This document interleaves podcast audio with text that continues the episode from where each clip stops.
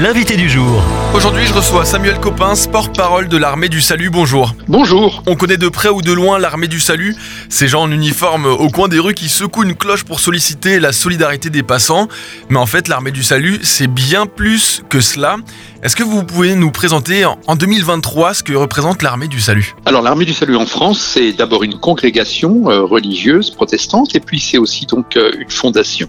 La congrégation compte une vingtaine euh, de paroisses et chaque paroisse a une action sociale. Ça c'est quelque chose qui est essentiel pour l'armée du salut. Et puis la fondation, donc qui est plus institutionnelle, compte 230 à 240 établissements et services répartis dans toute la France et euh, avec une mission qui nous est tout à fait particulière, c'est que nous accueillons des personnes de la naissance jusqu'à la fin de vie, en passant par le monde du handicap, donc euh, et l'inclusion sociale.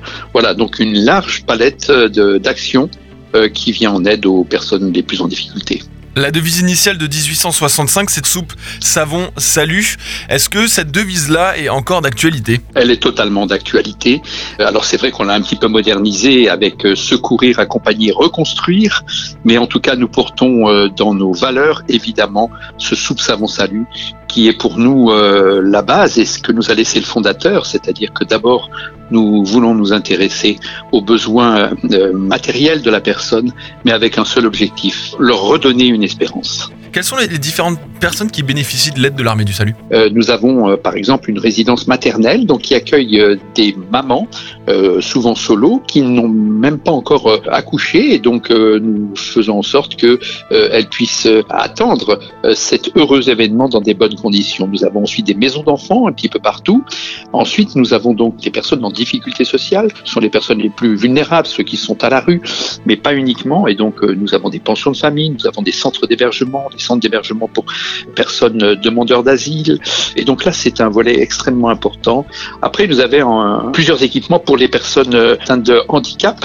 Et puis, euh, la dernière partie, eh bien, c'est les EHPAD, c'est nos maisons euh, dites de retraite, où nous accueillons, euh, là aussi, dans plusieurs villes de France, des personnes âgées et nous les emmenons jusqu'au bout de leur vie en faisant en sorte que les conditions de cet accueil et les conditions de vie qu'ils ont restent quelque chose d'attrayant, de bon, et en tout cas, nous faisons en sorte que ces lieux de vie soient vraiment des lieux d'envie pour les personnes âgées. C'est important de le préciser, hein, et pour éviter tout malentendu, euh, l'aide apportée aux personnes n'est pas conditionnée par une potentielle adhérence à un message euh, biblique ou en tout cas à un courant religieux.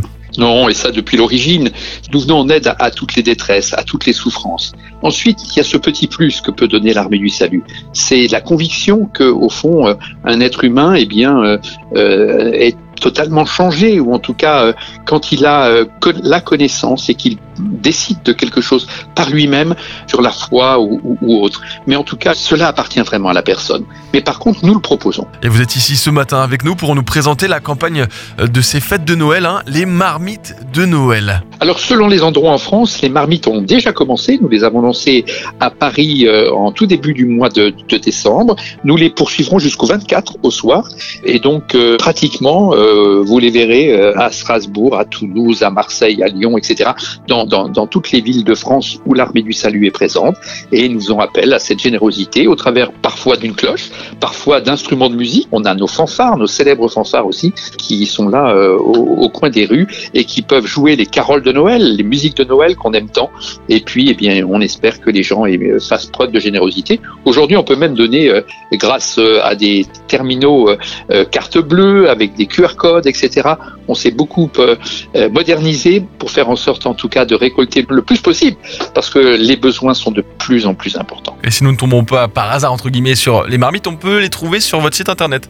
Absolument, vous pouvez euh, vous pouvez aller directement sur euh, sur le site internet de l'armée du salut, euh, je donne, et, là vous trouverez effectivement la possibilité de nous aider au travers du don que vous ferez. Et il n'y a pas de petits dons tous les dons sont essentiels et permettent effectivement de vivre dans un, un pays où la fraternité veut vraiment dire quelque chose. À quoi servira l'argent récolté dans ces marmites de Noël? Les marmites et la, la, récolte de ces dons va permettre de financer principalement tous les repas de Noël, par exemple, que nous organisons pour les déshérités, les personnes sans toit, etc. Nous en avons dans plusieurs lieux.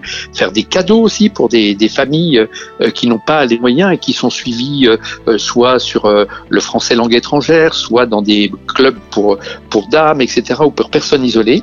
Et puis tout le long de l'année, eh bien nous ferons des colis alimentaires. Nous allons aider des personnes partout où nous le pouvons pour satisfaire euh, les besoins qui sont les leurs et qui sont souvent des besoins tout à fait prioritaires. À ce stade de la collecte, est-ce que vous avez noté une évolution en 2023 par rapport à 2022 de la générosité, de la solidarité des Français? Alors la générosité des, des, des Français reste euh, importante. Cependant, c'est vrai que comme tout Français, euh, la question de l'inflation est venue un tout petit peu euh, couper les pattes, j'ai envie de dire, de certains donateurs qui nous disent écoutez, je, je, vous donne, mais je vous donne un peu moins, et je verrai ce que je pourrai faire plus tard, mais peut-être que au fond, je vais d'abord avoir besoin d'aider mes enfants, mes petits enfants, etc. Alors nous le comprenons, nous adapterons cela, et puis c'est pour ça aussi que nous allons du côté du monde de l'entreprise où nous leur disons écoutez, venez compenser, mais en tout cas nos donateurs sont là, sont fidèles, sont au rendez-vous, mais effectivement cette année nous avons constaté quand même une légère baisse et que nous espérons euh, combler d'ici euh, le 24 au soir. Pour trouver la marmite la plus proche de chez vous ou pour soutenir euh, via internet l'armée du salut, ça se passe sur arméedusalut.fr. Un grand merci Samuel Copin, porte-parole de l'armée du salut et on vous souhaite une très belle campagne des marmites de Noël. Un grand merci à vous. Au revoir. Retrouvez ce rendez-vous en podcast sur farfm.com slash replay.